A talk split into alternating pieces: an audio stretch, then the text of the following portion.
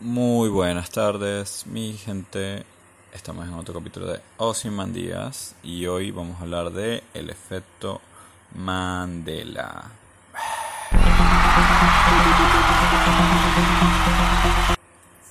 Bueno, primero que todo, este, ¿qué es el efecto Mandela? El efecto Mandela es un efecto... Ok, primero que todo, no sé si está probado o no. Como es un, es un argor popular que existe a mediados de que se que empezó a sonar a mediados del 2013 luego de la muerte del, del expresidente de Sudáfrica Mandela ya que muchas personas aseguraban que él en realidad murió en la cárcel en 1980 entonces esto empezó a crear como una, una diatriba de que qué carajo le pasa a esta persona estas personas están locas todo el mundo sabe que Mandela en realidad sí sobrevivió a la cárcel y de hecho fue liberado en 1994 y luego fue presidente y nada, condujo una serie de, reformas en Sudáfrica que, intentaron acabar con todo el tema de la parte y el racismo allá, ¿verdad? Entonces, nada, la gente se empezó a preguntar por, por qué o cuál era la razón de que existieran grupos de personas que afirmaran que Mandela sí murió. Entonces, bueno, primero que todo les voy a dar las tres teorías. Teoría 1. Este, una de las teorías dice que en algún futuro, no sé, obviamente no saben si lejano, muy lejano o qué carajo, perdón, se crea una máquina o un artilugio para viajar en el tiempo. Entonces, estas personas que lo crean viajan en el tiempo haciendo pequeños cambios.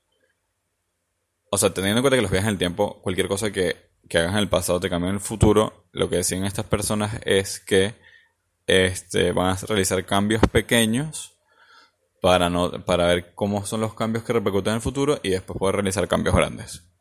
Eso es, eso es lo que dicen las teorías, ¿verdad? Entonces, ¿cuál, ¿qué es lo que hacen estas personas? Viajan en el tiempo y curan a Mandela en los 80 para que él quede vivo y ver cuáles son los cambios que él genera en la sociedad y en su compromiso con, para acabar con el racismo, bla, bla, bla, bla. Sí, suena burda drogadicto, pero bueno.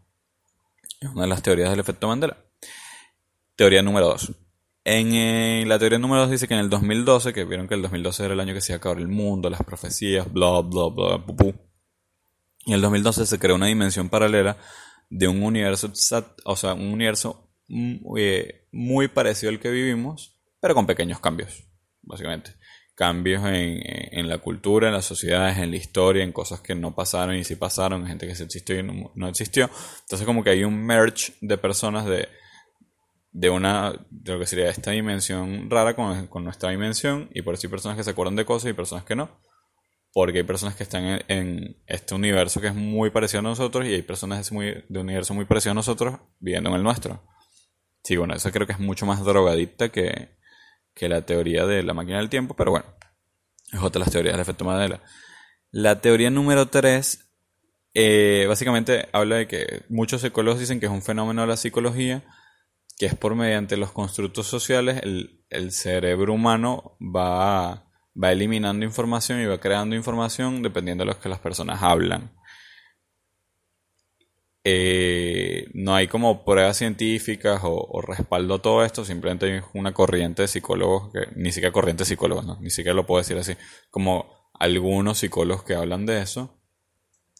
Eh, y nada, dicen que, que el ser humano eh, condiciona recuerdos de manera sistemática, socialmente, y como que olvidan cosas en, en, en bloque, pues no lo olvidan una sola persona, lo pueden olvidar cierto cúmulo de personas.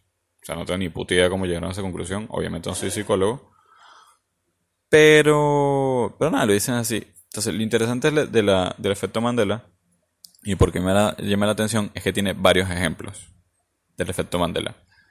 De, personas que dicen, o sea, o juran o perjuran o aseguran que unas cosas son correctas o incorrectas o que pasaron de una manera u otra. Entonces yo le voy a dar varios ejemplos. Por ejemplo, la estatua del pensador.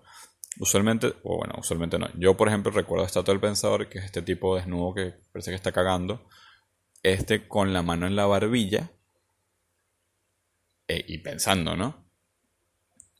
Eh, bueno, hay muchas personas que aseguran que el pensador en realidad tiene la mano en la frente y de hecho cuando se toman fotos o hacen retratos o autorretratos eh, se hacen con, con, la, con la mano en la frente en vez de la barbilla. Y de hecho, ven, ven, la, ven la imagen del pensador con la mano en la...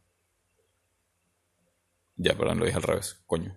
Perdón. Entonces, hay muchas personas que aseguran que tienen la mano en la frente y cuando ven, las, cuando ven la imagen del pensador con la mano en la barbilla dicen que no, que se está equivocado. Ese es un ejemplo número uno. Por ejemplo, en la Bella Durmiente, esto sí, yo, yo siempre creo que es así, que eh, cuando la, bruja está viendo el espejo, uno siempre dice que ella dice espejito, espejito, ¿quién es la, más bonita? Bla, bla. Bueno, en realidad ella nunca dice eso. Ella lo que dice es espejo mágico. O sea, eso es como tilín. Eso me hizo burro de ruido.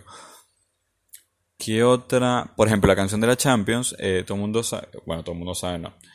Yo siempre he escuchado cantado la canción de la Champions diciendo We are the champions, we are the champions at world, que o sea, del mundo al final. Bueno, la canción en realidad no dice eso. Este, tengo que buscarlo. El siguiente que les voy a decir es loco, de panes de loco. Y es de Star Wars. O sea, hay muchas personas, o todo el mundo, o toda la cultura pop básicamente, dice, piensa, me incluyo, que Darth Vader dice, Luke, I am your father. A Luke. Y bueno, en realidad, según el efecto Mandela, no lo dice. Así que yo creo que sí lo dice y eso sí es como una conspiración malvada para que todo el mundo se vuelva loco, pero bueno, piénselo.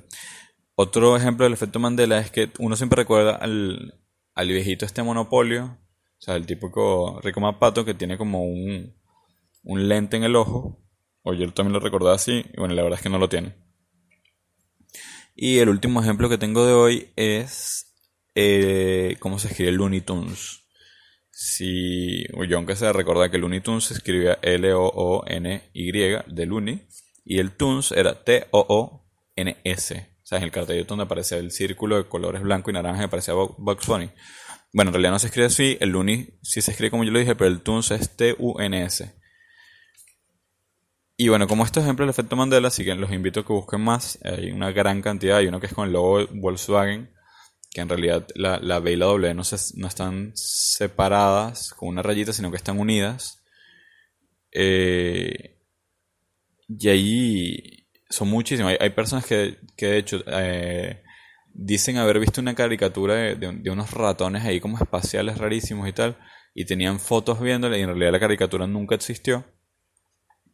Entonces esto habla mucho de, de estas teorías locas de, no sé, de universos paralelos, dimensiones desconocidas o, conspiraciones, no sé, que te ocultan información y bueno.